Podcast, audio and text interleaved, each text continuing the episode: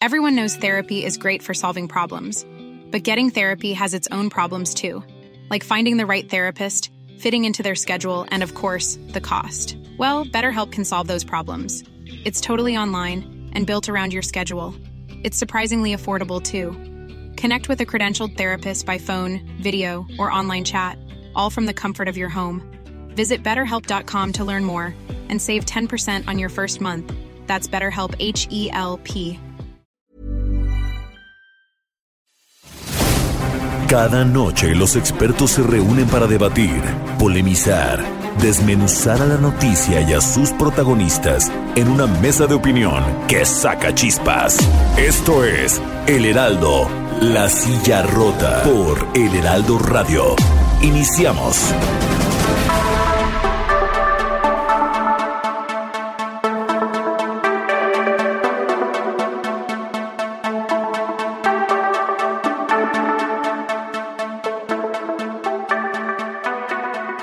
Muy buenas noches, bienvenidas, bienvenidos a esta mesa de opinión del Heraldo de México, La Silla Rota. Soy Alfredo González Castro y como cada semana transmitimos desde nuestras instalaciones acá en el sur de la Ciudad de México por el 98.5 de su frecuencia modulada y también saludamos a todos los amigos que nos sintonizan en el interior de la República y allá en el sur de los Estados Unidos. Y también como cada semana saludo y presento a mi colega y amigo Jorge Jorge Jorge Ramos, quien nos va a platicar de qué va la mesa de esta noche. Jorge, muy buenas noches. Alfredo, ¿qué tal? Muy buenas noches y buenas noches al, auditorio. Pues fíjate que esta, esta noche vamos a tener un, programa pues bastante nutrido, con mucho contexto, ¿no? De, lo que está pasando en la, en la, en la capital de, la República y que bueno, pues tiene su, su reverberancia, ¿no? En, en, en el resto del, del país. Eh, y bueno, vamos a empezar eh, con, tenemos un tema muy importante, una entrevistada eh, muy, muy relevante. Y vamos a empezar, mira, hay un, hay un, hay un dato muy, muy duro. Fíjate que Alfredo Auditorio, de 14 delitos de alto impacto en la Ciudad de México, uno es el que registra aumento, es el, de, el de violación. Otro dato duro, a nivel nacional, las llamadas al 911 por violencia contra las mujeres se disparó a un 31.55% y bueno, lamentablemente Chihuahua, Estado de México y la Ciudad de México, la capital, eh, ocupan en ese orden pues el mayor número de las más de 260 mil solicitudes de apoyo. Es el principal tema que nos ocupa, que nos ocupará esta mitad, primera mitad del programa, eh, hacer un balance. Se está cumpliendo un año de, de la prácticamente de la llegada de, la nueva fiscal en la Ciudad de México y bueno, pues creo que te toca a ti presentarla. Así es, Jorge, amigos del auditorio, pues quién más, quién más con esta autoridad para hablar precisamente de estos temas que, que tú comentas, Jorge, eh, que, que, no sea la, la, fiscal general de la Ciudad de México. Damos la bienvenida y agradecemos a, Ernestina Godoy que nos haya tomado la, la, llamada esta noche para, para compartir con el auditorio el diagnóstico de lo que está ocurriendo en la Ciudad de México. Fiscal Ernestina Godoy, muy buenas noches, gracias por estar eh, en este espacio. Muy buenas noches, muchísimas gracias por el espacio y gusto en saludar y poderme comunicar con su auditorio. Muchísimas gracias. Bueno, pues empecemos, eh, pues está pues cumpliendo eh, un año al frente de la, de la Fiscalía y, creo que eh, hay varios temas que, preocupan, pero hay uno en particular que es el tema de la violencia contra la mujer y, y, los feminicidios. ¿Qué está haciendo la Fiscalía a su cargo? Sí, muchas gracias. Efectivamente, el día 10 de enero eh, recién acabamos de cumplir un año en que nació la Fiscalía, aunque pues no es un asunto que las instituciones se reforman por decreto. Eh, estamos en el proceso de transición de Procuraduría hacia esa nueva institución de Procuración de Justicia que queremos eh, armar para la Ciudad de México. Eh, que es la Fiscalía General de Justicia. Y efectivamente yo estuve un año como procuradora y ahora un año como, como fiscal y uno de los grandes temas, si no de los que más nos ocupan, de los que tenemos como prioridad, es el combate a la impunidad en relación a la violencia contra las mujeres. Eh, quisiéramos, la verdad es que, que, no hubiera violencia contra las mujeres, pero cuando esta sucede nos toca a la Fiscalía acabar con la impunidad, porque entendemos que si hay impunidad, eh, hay repetición. Si no hay castigo, sigue habiendo estos lamentables hechos contra contra las mujeres. No es solamente un tema de la Ciudad de México, es un tema del país y quiero decir del, del mundo, ¿verdad? Esta violencia contra las mujeres y es un asunto de todos, no es solamente un asunto de policías y fiscales. Sin embargo, pues lo que nos toca a nosotros, hemos estado trabajando internamente Ahí tenemos, tenemos problemas con el audio. Sí, parece que la, la, llamada está fallando la, la, señal. ¿Se escucha mal? Ahí se escucha. Aquí, estamos ya bien, este fiscal. Nos decía.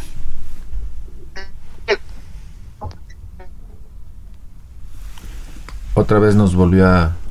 Bueno. Ahí, se escucha, ahí, está, Perfecto. Ahí está perfecto, fiscal hemos estado emprendiendo una transformación sistemática y profunda de reingeniería institucional de todas nuestras áreas internas y de los procesos para atender adecuadamente lo que nos toca, las dimensiones de nuestro trabajo. Y en el tema de violencia contra las mujeres, quiero decirles que la Fiscalía se dotó de una coordinación general de investigación de delitos de género y atención a víctimas, en las que se encuentran fiscalías especializadas en violencia familiar, en, niños y niñas, en justicia para adolescentes, en, mm, desaparecidos y feminicidios, una fiscalía especializada en feminicidios que en un mes, mes y medio cumple un año de haber entrado en funciones, entendiendo que el feminicidio es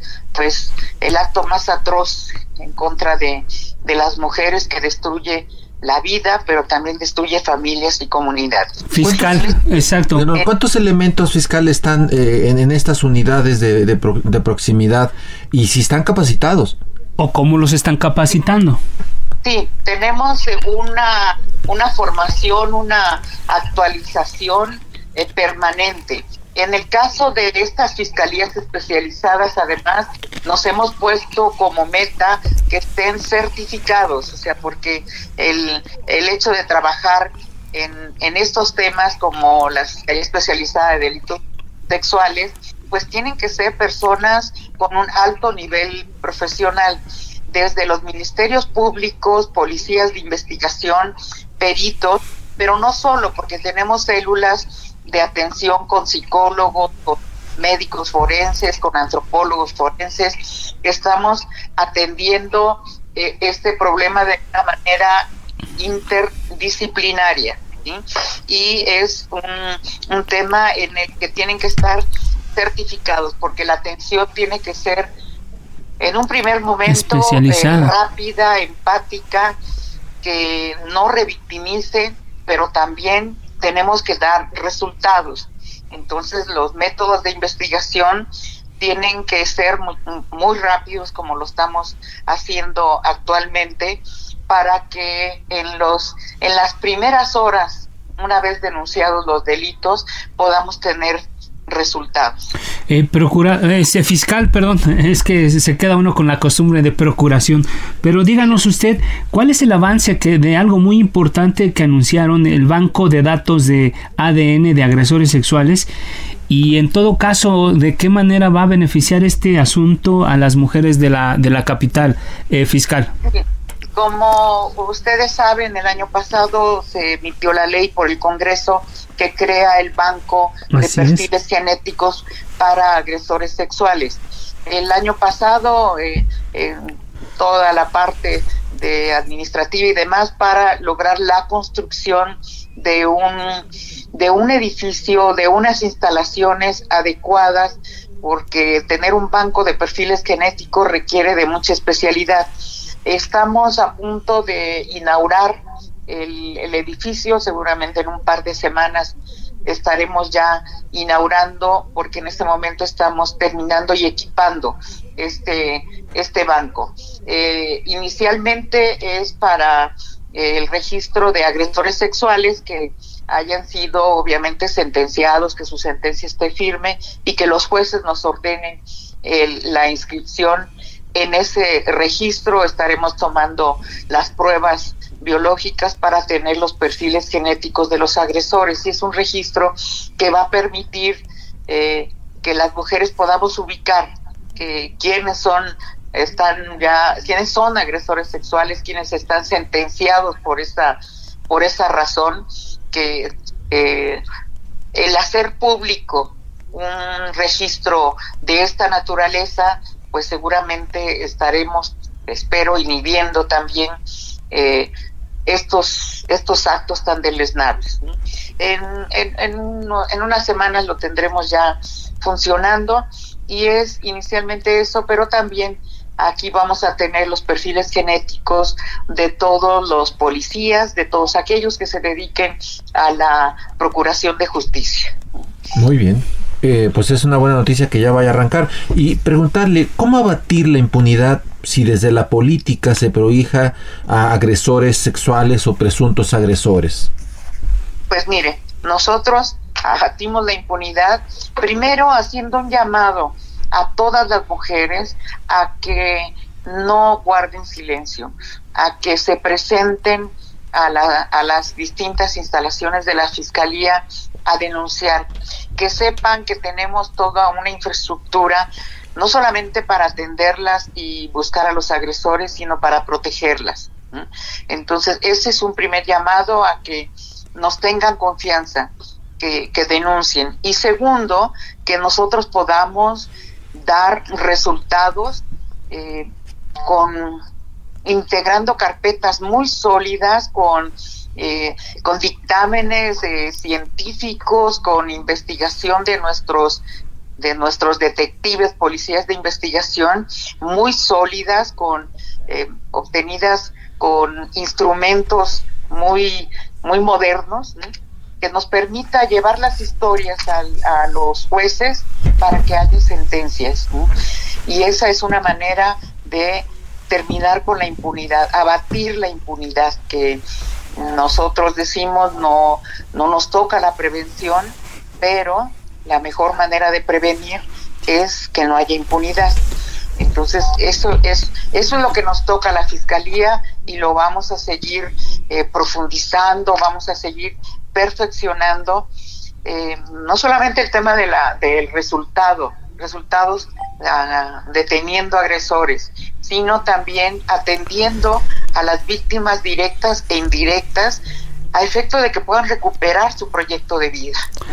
tenemos centros de atención que apoyan en ese sentido a las víctimas directas e indirectas. Gracias, fiscal. Decíamos al arranque de este espacio que en 13 de 14 delitos de alto impacto hay una disminución.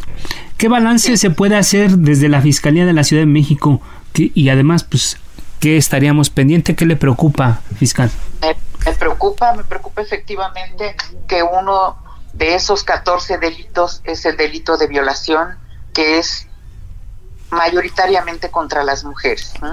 Y se tiene que, estamos trabajando en un proyecto integral porque, insisto, no solo le toca a la Fiscalía, el tema de la prevención es muy importante y está el gobierno de la doctora Claudia Sheinbaum, están las distintas instancias, estamos trabajando de manera coordinada para que haya también una prevención efectiva y que las mujeres sepan que no están solas, que tienen un gobierno y una fiscalía que las atiende y las protege. Gracias, fiscal. Eh, perdón, eh, vamos a cambiar un poco de tema, Jorge, amigos del auditorio. Eh, tenías una pregunta tú sobre algo que vamos a tratar más tarde, incluso más, más adelantito. Sí, fiscal, desde la visión y la competencia de la fiscalía a su cargo, ¿el narcotráfico pone en peligro a la Ciudad de México? ¿Qué cárteles? Bueno, nosotros hemos afirmado, no negamos la existencia de delincuencia organizada en la ciudad y hemos sido congruentes en coordinación con el Gabinete de Gobierno y Seguridad de la, de, que preside la doctora Claudia Sheinbaum, hemos estado combatiendo este, pues este mal que está en la ciudad. Eh, hay una coordinación cotidiana, una coordinación franca, respetuosa, y eso ha permitido que se ataque no al tema específico del narcomenudeo, sino de los lugares en los que a partir de la del narcomenudeo se genera violencia. Y en ese sentido, pues son históricos los números que hemos logrado de, desde el gabinete en cuanto a objetivos que generan violencia eh, que tenemos detenidos y los tenemos sujetos a proceso, más de 200 en un año, y una cifra de cateos que son producto del análisis de inteligencia, de la investigación y con mucha certeza vamos a los a los cateos que en su mayoría son positivos donde no solamente encontramos encontramos estupefacientes, encontramos droga, sino detenemos, detenemos a eh, responsables. Entonces es un asunto en el que estamos trabajando, en el que estamos preocupados, pero ocupados, que oh. eh, vamos a seguirlos haciendo y vamos a, al combate a estos generadores de violencia eh, de, de, todos, no, no solamente de una expresión o de otra, y, e incluso a, a bandas eh, muy locales, muy, muy, muy, muy territoriales, estamos en eso. Pues, es contra los generadores de violencia. Gracias, fiscal. Otro tema de, que nos ocupa en este, en este aspecto de la Procuración de Justicia, sobre todo acá en la capital del país, es el asunto de la impunidad y que tiene que ver con el ejercicio de poder. El caso, el caso de Mauricio Toledo, que fue eh, delegado en Coyoacán, parece que se está empantanando en la Cámara de Diputados. Aquí la pregunta que le quiero hacer, fiscal, ¿habrá impunidad? ¿Ya tiene bien amarrado el caso? ¿Qué nos puede comentar sobre esto? Bueno, nosotros hemos ido a la Cámara de Diputados a solicitar que el juicio de procedencia con una carpeta muy sólida. Es una investigación que eh, tenemos varios meses realizándola a partir de denuncias y que eh, está integrada con dictámenes periciales, con información de la Comisión Bancaria y de Valores, con las propias declaraciones eh, patrimoniales que el servidor público hizo en, sus en su momento, ya sea como delegado o como diputado local, y nosotros eh, esta integración es muy sólida y creemos que se le han puesto a la Cámara de Diputados, a la sección instructora, en particular los elementos para que procedan a retirarle la inmunidad procesal y nosotros poder eh, llevar esto ante los tribunales. Eh, entiendo que la sección instructora está trabajando y que eh, se están siguiendo los tiempos. Eh, fiscal, eh, déjeme preguntarle una cosa que tiene que ver con el ejercicio de poder. Eh, se ha especulado en algunos círculos que se quiera utilizar a la Fiscalía de la Ciudad de México con fines políticos. Incluso el caso más sonado fue el de Coajimalpa, que se, que se localizaron algunos funcionarios involucrados en algunos, en algunos hechos y que, que, se, que se sigue investigando el caso. Incluso podría llegar hasta el actual alcalde Adrián Rubalcaba. ¿Qué nos puede decir? Sobre esto? ¿Se está utilizando a la Fiscalía con fines políticos? Nuestras investigaciones no llevan tiempos políticos. Nuestras investigaciones eh, eh, llevan tiempos para poder integrar de una manera sólida. Y para eso yo necesito información muchas veces de otras áreas, de otras dependencias, incluyendo dependencias federales, para que yo pueda hacer una acusación fundada. Yo no me muevo con tiempos políticos y la Fiscalía está trabajando en investigaciones. Si algunas investigaciones son sólidas para llevar a los, les puedo imputar alguna algún delito lo hago si, si la investigación no arroja un, la comisión de un delito, se van al no ejercicio de la acción penal. No es un tema político, no es un tema de tiempos electorales, es un, es un tema de tiempos de investigación eh, seria. de investigación profesional. Eso es. Muy bien, fiscal, muchísimas gracias. Y ya por último, hay un, hay un asunto que, que quisiéramos abordar con usted, no sé qué, información tuvieran. Eh, si ya se ubicó a eh, Miguel Ángel López Reyes, eh, un, un, sujeto que ha sido señalado, fue exhibido en, redes sociales como maltrató a, a, su madre, una, una mujer de 95 años de edad, un asunto que pues ha indignado. Sí, sí, sí. ¿Ya, ya saben algo de este, de este personaje?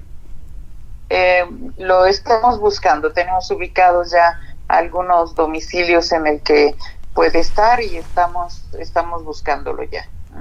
Tenemos ya, tenemos, estoy segura que tengo orden. ¿no?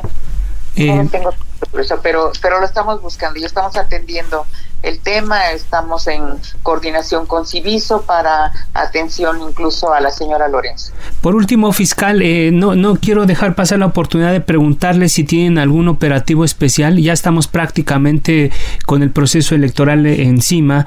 Eh, las, la elección pues todavía va a ser en algunos meses. ¿Ustedes están preparando algo en especial vinculado con este asunto o solamente se lo dejan a la autoridad electoral? No, bueno, por primera vez la Ciudad de México cuenta está aquí en la Fiscalía, con una Fiscalía especializada en delitos electorales. Es la primera vez que eh, el Congreso me ha nombrado a una a una titular de esa fiscalía. Estamos estamos preparados para atender las denuncias que pudieran venir, ya sea de partidos o de ciudadanos. Y yo vengo de la lucha electoral, yo vengo de de la lucha de, por la democracia electoral, así que estoy comprometida a que esta fiscalía dé resultados y que efectivamente si hay denuncias con fundamento que nosotros podamos integrar carpetas, sean sancionados quienes estén cometiendo esos delitos electorales. Estamos preparados con la nueva Fiscalía de Investigación de Delitos Electorales. Muy bien, bueno, pues eh, fiscal, eh, por último, si tuviera usted algún comentario, que nos quisiera hacer algo, quisiera remarcar, eh, que, le, que le preocupe o que quisiera enfatizar, adelante. Bueno, muchísimas gracias. Yo lo que quisiera es dar un, un mensaje a la ciudadanía de que la Procuraduría se está transformando para ser una verdadera fiscalía, que aunque ya nos llamamos Fiscalía. Tengo un programa que me hizo, hicimos juntos con una comisión técnica para modificar a esta institución y que la gran deuda histórica que tiene la Procuración de Justicia es atender bien a la ciudadanía en cada agencia del Ministerio Público que tenemos en toda la en toda la ciudad en las distintas alcaldías. Y ese es uno de los objetivos prioritarios para este año mejorar la atención que sea una atención rápida que sea una buena atención y sobre todo acabar con la corrupción. Entonces estamos empeñados en, en hacer esa transformación lo estamos trabajando y yo le pido a la ciudadanía que confíe en la fiscalía, que se acerque y que si hay alguna acción de algún servidor público indebida, ya sea que le pidan dinero, que no le quieran atender, que no dejen ver a la persona detenida. Eh, tengo en todas las en todas las agencias unas mantas donde dicen dónde pueden comunicarse, incluso una línea directa conmigo. Eh, no no vamos a permitir que la ciudadanía sea maltratada. Queremos hacer este cambio y espero que lo podamos lograr en el tiempo que voy a estar aquí al frente de la Fiscalía. Muchas, gracias, muchas gracias maestra Ernestina Godoy, fiscal general de la Ciudad de México. Jorge, puntos muy importantes que nos ha dicho esta noche la, fiscal, el tema de los feminicidios, el tema de la impunidad, el tema del narcotráfico,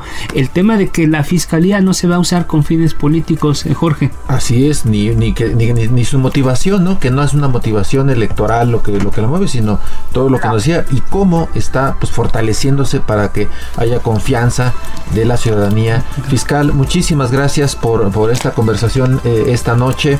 Eh, mucho éxito, mucha suerte y pues pues muchas gracias por el tiempo. Muchísimas gracias a ustedes. Buenas noches.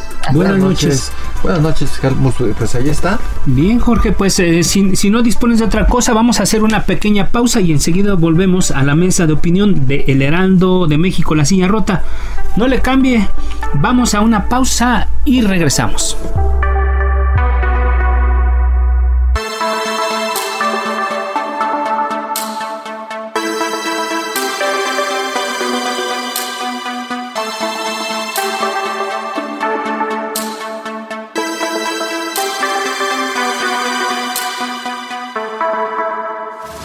Esto es Mesa de Opinión, La Silla Rota. La polémica y el debate continúan después del corte. No te vayas.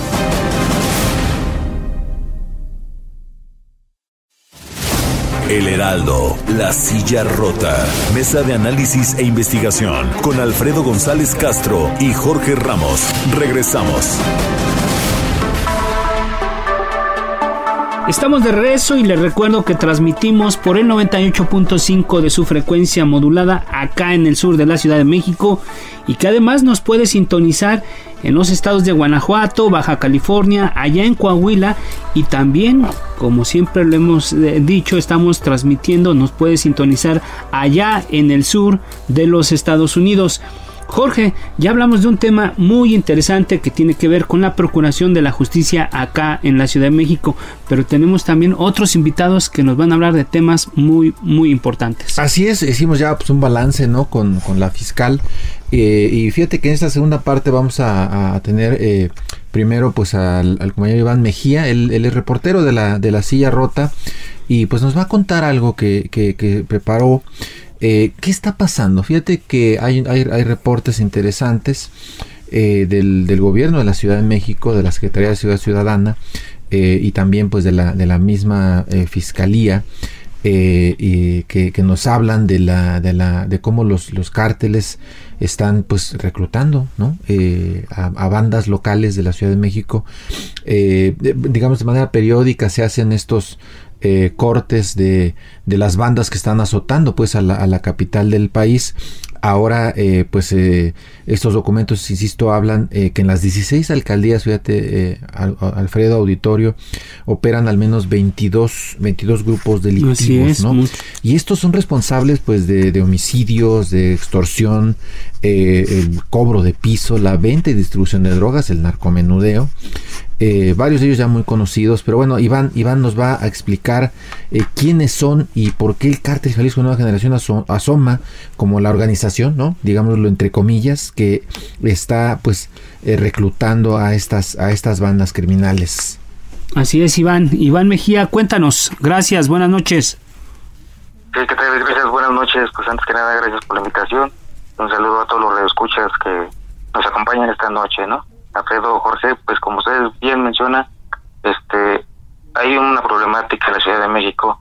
Un reciente informe de la Secretaría de Seguridad Ciudadana revela que al menos 22 grupos criminales están este, en la disputa del territorio de la Ciudad de México, ¿no? Para llevar a cabo sus actividades ilícitas, eh, principalmente eh, la venta y distribución de, de drogas. ¿no?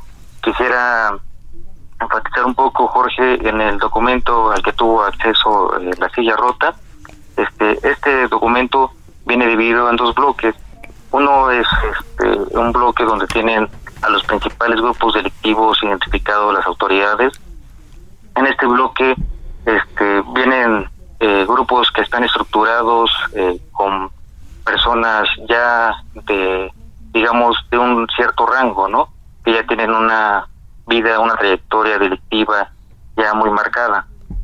En este bloque eh, encontramos este, encabezado por la Unión Tepito. La Unión Tepito pues sabemos que es un grupo criminal que se sentó hace más de 10 años ya en la capital, donde ha controlado la distribución y venta de, de drogas, entre otras actividades ilícitas como secuestros, extorsiones a comerciantes, en distintos puntos de, de, la alcaldía. Primero empezaron en la zona centro y después se fueron expandiendo este, al sur y al norte de, la capital. Pero bueno, eh, lo importante y lo que hay que señalar en este informe es que las autoridades colocan pues a la par de esta organización delictiva este pues otros otros agrupaciones, algunas que son eh, fragmentadas justamente de esta de esta organización delictiva y algunos de estos son la Ronda 88, este, los balines, los balines que recientemente su líder fue abatido en el estado de en el estado de México, el grupo delictivo del 20 eh, es otro de los de los grupos que tiene identificada la policía capitalina, los del Lenin Canchola, que también ha sido muy sonado porque es un grupo delictivo que también se está expandiendo pues ya no solamente en la Ciudad de México, sino también en los alrededores, en la periferia, en el área metropolitana, incluso tiene alcances hasta hasta Oaxaca y Guerrero, estos este, este grupo delictivo tiene este ya estos alcances, por eso ya también es un objetivo primordial para esta administración el desarticular este grupo delictivo. Iván, Iván, déjame preguntarte una cosa. Eh, antes se pensaba que que todo el tema de, digamos que los principales grupos delictivos, el crimen organizado, operaba en, en el corazón de, de, Tepito, incluso así se llama, se le denomina a una de las principales bandas criminales, la Unión Tepito.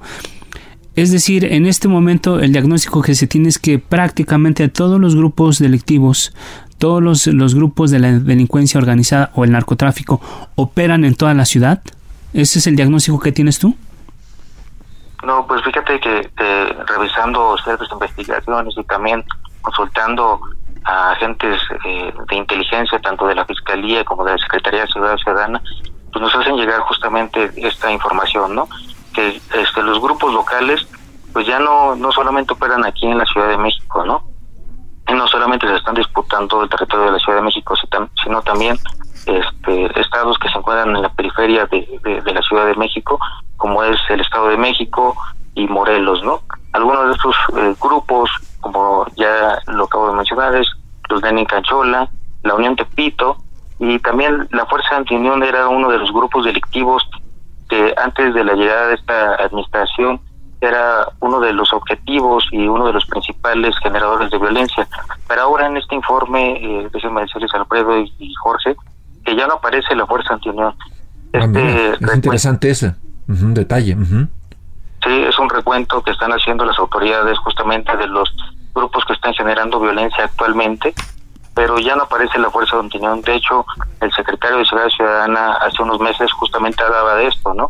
De la desarticulación ya de algunos grupos delictivos. Él no se arriesgó, no quiso decir que ya estaban completamente eh, desarticulados, pero mencionó que algunos de estos era, pues justamente la fuerza de opinión. Y lo que nos comentan fuentes judiciales es que, pues algunos integrantes de, de este grupo delictivo pues eh, eh, empezaron, empezaron a hacer, a formar alianzas con otras eh, células delictivas y con otros grupos delictivos, o se fueron a otros grupos que les ofrecieron, pues, este, seguir con sus actividades ilícitas, pero bajo otro nombre, ¿no? Iván, de lo que tú has, de lo que tú has revisado, has estudiado y los reportes que tienes según las autoridades, se ha dicho que, que la Ciudad de México, pues en, en, algún momento México mismo como país era, era un lugar de tránsito de drogas, se ha convertido en un lugar de consumo eh, ¿qué, ¿qué, radiografía, qué diagnóstico tiene sobre el consumo de drogas en, en, la Ciudad de México? ¿Qué es lo que se vende más? ¿Qué es lo que se trafica más? Eh, ¿Si ha crecido una droga más que otra? Eh, hablaban de las drogas sintéticas. Este, pues el tema de la marihuana creo que ya está es arcaico pensar que, que se utiliza como una droga porque ya el tema de la legalización la ha desplazado. ¿Qué es lo que se está consumiendo? ¿Cuál es el fenómeno que, que existe en la Ciudad de México en relación con las drogas? Sí, justamente como lo mencionas, Alfredo, pues ahora con la legalización de la marihuana, pues ha dejado de ser pues ya un, negocio rentable justamente para estos grupos delictivos y sobre todo porque en la Ciudad de México pues era como el narcótico eh, que más se distribuía y se consumía, ¿no? Pero ahora con esta nueva ley pues han tenido que, cambiar a, a pacientes artificiales y también la cocaína, ¿no? Como lo acabamos de ver recientemente ha habido grandes decomisos de cocaína, porque ahora es como el enervante que buscan distribuir y comercializar y también elaborar en la Ciudad de México.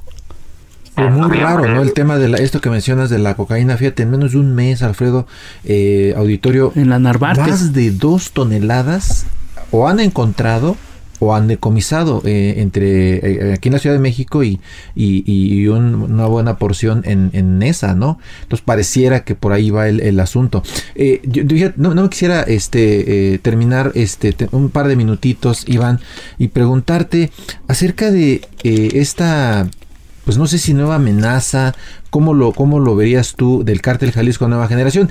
Se ha señalado que fueron los autores del ataque al, al secretario de Seguridad Omar García Harfuch, pero ahora pareciera que están reclutando personal, por decirlo de algún modo. Eh, dos minutitos, ¿cómo ves este tema? Sí, mira, pues justamente igual consultando a gente cercana a estas investigaciones y que están en el campo realizando estas integratorias, hemos este, podido tener acceso a información en la que se puede ver y observar que pues el cártel Jalisco está mandando gente desde Guadalajara, desde algunos puntos cercanos donde tienen eh, la disputa por territorios. Ahora la Ciudad de México voltearon a ver a la Ciudad de México, ¿por qué? Por la disuasión que se está dando del principal este, grupo local que era la Unión de Pito, ¿no? Hemos visto las detenciones de los cabecillas, y pues algunos homicidios de sus este, principales líderes, lo que ha, ha, logrado que se, se disuelva, perdón, un poco este grupo delictivo, lo que ha hecho que estos grupos eh, delictivos a nivel nacional volteen otra vez a ver a la Ciudad de México, además porque es un mercado importante este, la Ciudad de México.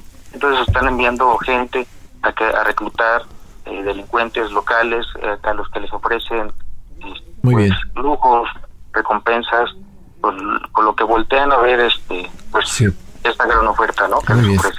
Invita, invítalos, Jorge, a nuestros amigos del auditorio a que lean este trabajo allá en la silla rota. Sí, este, la verdad es que los invitamos a que, a que vean este trabajo que hizo eh, Iván eh, Mejía ahí en la Sierra Rota lo pueden este, leer con, los detalles, las alcaldías donde están eh, estos grupos influyendo. Eh, y bueno, Iván, muchísimas gracias por, tu tiempo, buenas noches y bueno, pues a cuidarse de este tema. Sí, muchas gracias a ustedes, que tengan buenas noches. Pues bien, Jorge, amigos del auditorio, vamos a, hablar con otro experto en otra materia. ¿Vamos? Sí, fíjate que este ha presentado Antonio Nieto es, es, es periodista eh, con más de una década de trayectoria en, prensa escrita, televisión. Algún tiempo fue reportero también de La Silla Rota, donde publicó algunos reportajes que ahora eh, forman parte de, la, de una gran investigación que bajo el sello de Grijalvo aparece con el título de El Cártel Chilango. Eh, bueno, tenemos a Antonio Nieto en la, en la línea. Vamos a platicar con, con él. Eh, para que pues nos, nos, nos comente. Eh, eh, Antonio Nieto, ¿qué tal? ¿Cómo estás? Muy buenas noches. Bienvenido aquí. Estamos Alfredo y tu servidor este, contigo. Bueno, pues ya estamos aquí. a leer el libro uno va del terror a la angustia, decenas de nombres criminales que masacran con la peor bestialidad a sus contrincantes y que son capaces de grabarles en su celular. En fin, una auténtica galería del horror. ¿Por qué no nos cuentas, Antonio, de qué trata este el cártel chilango? Alfredo, ¿cómo estás? Buenas noches. Jorge, un abrazo a, todos los que escuchan Heraldo Radio. Sí, es un libro, Cártel Chilango, eh, íntimo, en, eh, digamos muy íntimos, porque se mete en lo más profundo de este cártel eh, a través de el contenido de los teléfonos celulares de varios de los que han sido detenidos, entrevistas a quienes protagonizaron, Alfredo, estos escenarios que tú mismo estás describiendo de terror, como los dos eh, personas desmembradas que aparecieron bajo el puente de Nonualco, 2018, la masacre de Garibaldi, eh, eh, el caso Heaven, etcétera, etcétera. es un libro que busca revelar que las autoridades pues nos habían mentido, nos habían ocultado que la Unión era un cártel y que llegó a traficar cocaína en los Estados Unidos a través de su fundador, el abuelo, y que nos lo minimizaron y que eh, dijeron que eran pandillas, que eran grupos locales, que no salían de la delegación Cuauhtémoc, en fin, un libro que desentraña incluso eventos internacionales como fue la balacera de Blue Parrot que en su momento se le adjudicó al cártel del Golfo y miles de cosas que no, pues no, no resultaron ciertas, fueron los de la Unión, los rostros conocidos acá en la capital. Ahí viene todos los detalles de cómo mandaron 100 gatilleros a Cancún, en, haciéndose pasar por turistas y por organizadores de la UFC, esta, las artes marciales mixtas. Entonces, un libro que, Alfredo, invito a tus a, la auditorio a que lo lean, se van a empapar de todo lo concerniente a este cártel, que ahora es, pues, sin lugar a dudas, el dominante en el Valle de México y se ha expandido a otras entidades. Fíjate, eh, Antonio, que este, hay una parte eh, inquietante de tu libro, creo que la gran mayoría, este, por lo que relatas esto, este, este eh, incursión de, de 100 gatilleros, ¿no? Este, en Cancún, que bueno, ya, ya se enterarán cuando lean el libro cómo, cómo ocurrió esto, pero tú mencionas algo de redes de lavado, eh, de funcionarios eh, que protegen al narco, de una creciente clientela que consumen herbantes, eh, es parte de, lo que describes. ¿Qué nos puedes relatar al respecto? Sí, Jorge, qué gusto saludarte. Buenas noches. esta red de lavado es un tema que para el auditorio o para la gente que nos está escuchando es, es, es muy complejo porque es fecha han pasado dos, dos años de que se descubrió esta red de lavado a través de un teléfono celular de Víctor Vázquez Alor, uno de los eh, cabecillas, y es fecha en la que se sigue investigando, es fecha en que eh, una institución bancaria, no voy a decir el nombre, no ha querido dar la información de los movimientos que involucran estas tarjetas donde se hacen depósitos millonarios. Eh, no se sabe todavía si hay una, mandamientos judiciales en contra de estos eh, cirujanos que como bien ahí lo, relaté en el cártel chilango, eh, tienen una red de lavado a través de escuelas, escuelas de cirujanos y de, y de consultorios. Ah, en todo el país, de norte a sur, de Tijuana a Campeche. Eh, es una investigación que no, no se ha dado a, conocer de manera pública. Yo lo que tuve fue el acceso de, de, las primeras investigaciones que hizo la Secretaría de Seguridad Pública, así como lo, como lo oyen, y que, y que compartió con la, con la eh, Fiscalía General de la República. Pero llama la atención de que estaban en Veracruz bajo el cobijo de la política más fuerte o más alta de Veracruz. Eh, lo van a descubrir en el libro y, bueno, es hasta ahora, Jorge, estamos en espera de que nos digan después de estos años si ha habido algún resultado, si se ha desactivado esta red o ya está trabajando bajo otro mecanismo, que es lo que tenemos eh, nosotros como hipótesis, que estos mecanismos son temporales y que se están constantemente renovando y que en estos momentos, eh, por lo menos hasta donde yo sé, no se le han congelado las cuentas a ninguno de los líderes de la Unión. Así es, Antonio Nieto, autor del libro El Cártel Chilango. Eh, ¿Hasta qué, hasta qué, bueno, de lo que tú haces trabajado, de tus investigaciones, qué, qué has descubierto tú? ¿Hasta dónde tienen responsabilidad eh, por el avance del narcotráfico en la capital del país? Pues ya más bien autoridades pasadas del, gobierno de la Ciudad de México. ¿Qué estás viendo? ¿Qué, qué descubriste tú? Mira, Alfredo, aquí es muy curioso, es como meterse a un, a un lugar sin luz y andar ahí a tientas. ¿Por qué, eh, Alfredo? Porque eh, al momento de revisar los procesos penales de detenidos que tienen que ver con la Unión, sucede algo curioso. Ninguno habla sobre la supuesta o la posible protección de autoridades, ninguno hace ningún tipo de señalamiento. Eh, los pareciera que los, las listas, las, las nóminas que han encontrado en algunos cateos, recuerdo el más significativo para los que nos están escuchando que viven en la capital, eh, el de Lunares, que ocurrió en el barrio de Tepito, recién Omar García Harfus tomó la Secretaría de Seguridad Ciudadana, eh, no, parece que como que se hacen perdedizas este tipo de informaciones y yo estoy en posición de eh, afirmar que no hay hasta el momento, en 10 años de existencia del cártel de la Unión, ningún servidor público bajo proceso por supuestas ligas con este grupo criminal. Entonces, Alfredo, pues imagínate eh, cómo es posible que un cártel haya nacido, se haya desarrollado y ahora esté reinando en, la, en el corazón de México sin apoyo institucional. claro que lo hay, por supuesto que lo encontramos en diversas indagatorias, pero ninguna eh, que podamos mencionarla abiertamente porque no ha quedado asentado en, ningún proceso judicial. Y esto pues es de sorprenderse totalmente Alfredo. Y bueno eh, eh, a ver si con la el objetivo que tiene la actual administración de Claudia Sheinbaum de ir por pues por personajes del gobierno pasado como está Collins como ha sido incluso delegados delegados eh, a ver si un poco de esta investigación alcanza a los funcionarios de seguridad pública, eh, a ver si alcanza a policías, a mandos de, esas instituciones de seguridad que definitivamente pudieron haber estado involucrados en el crecimiento de lo que es hoy mismo el, grupo más poderoso en el Valle de México. Muy bien, mira, eh, ya nada más para finalizar, eh, Antonio. Eh, preguntarte eh, algo, algo de lo, de lo reciente, y de hecho el, último capítulo, tú mencionas el, el atentado a, Omar García Harfuch, eh, digamos, ¿qué es lo que está sucediendo con el cártel Jalisco Nueva Generación, con las ramificaciones de este cártel chilango? o sea, digamos, ¿qué, qué, qué nos puedes comentar sobre esto último?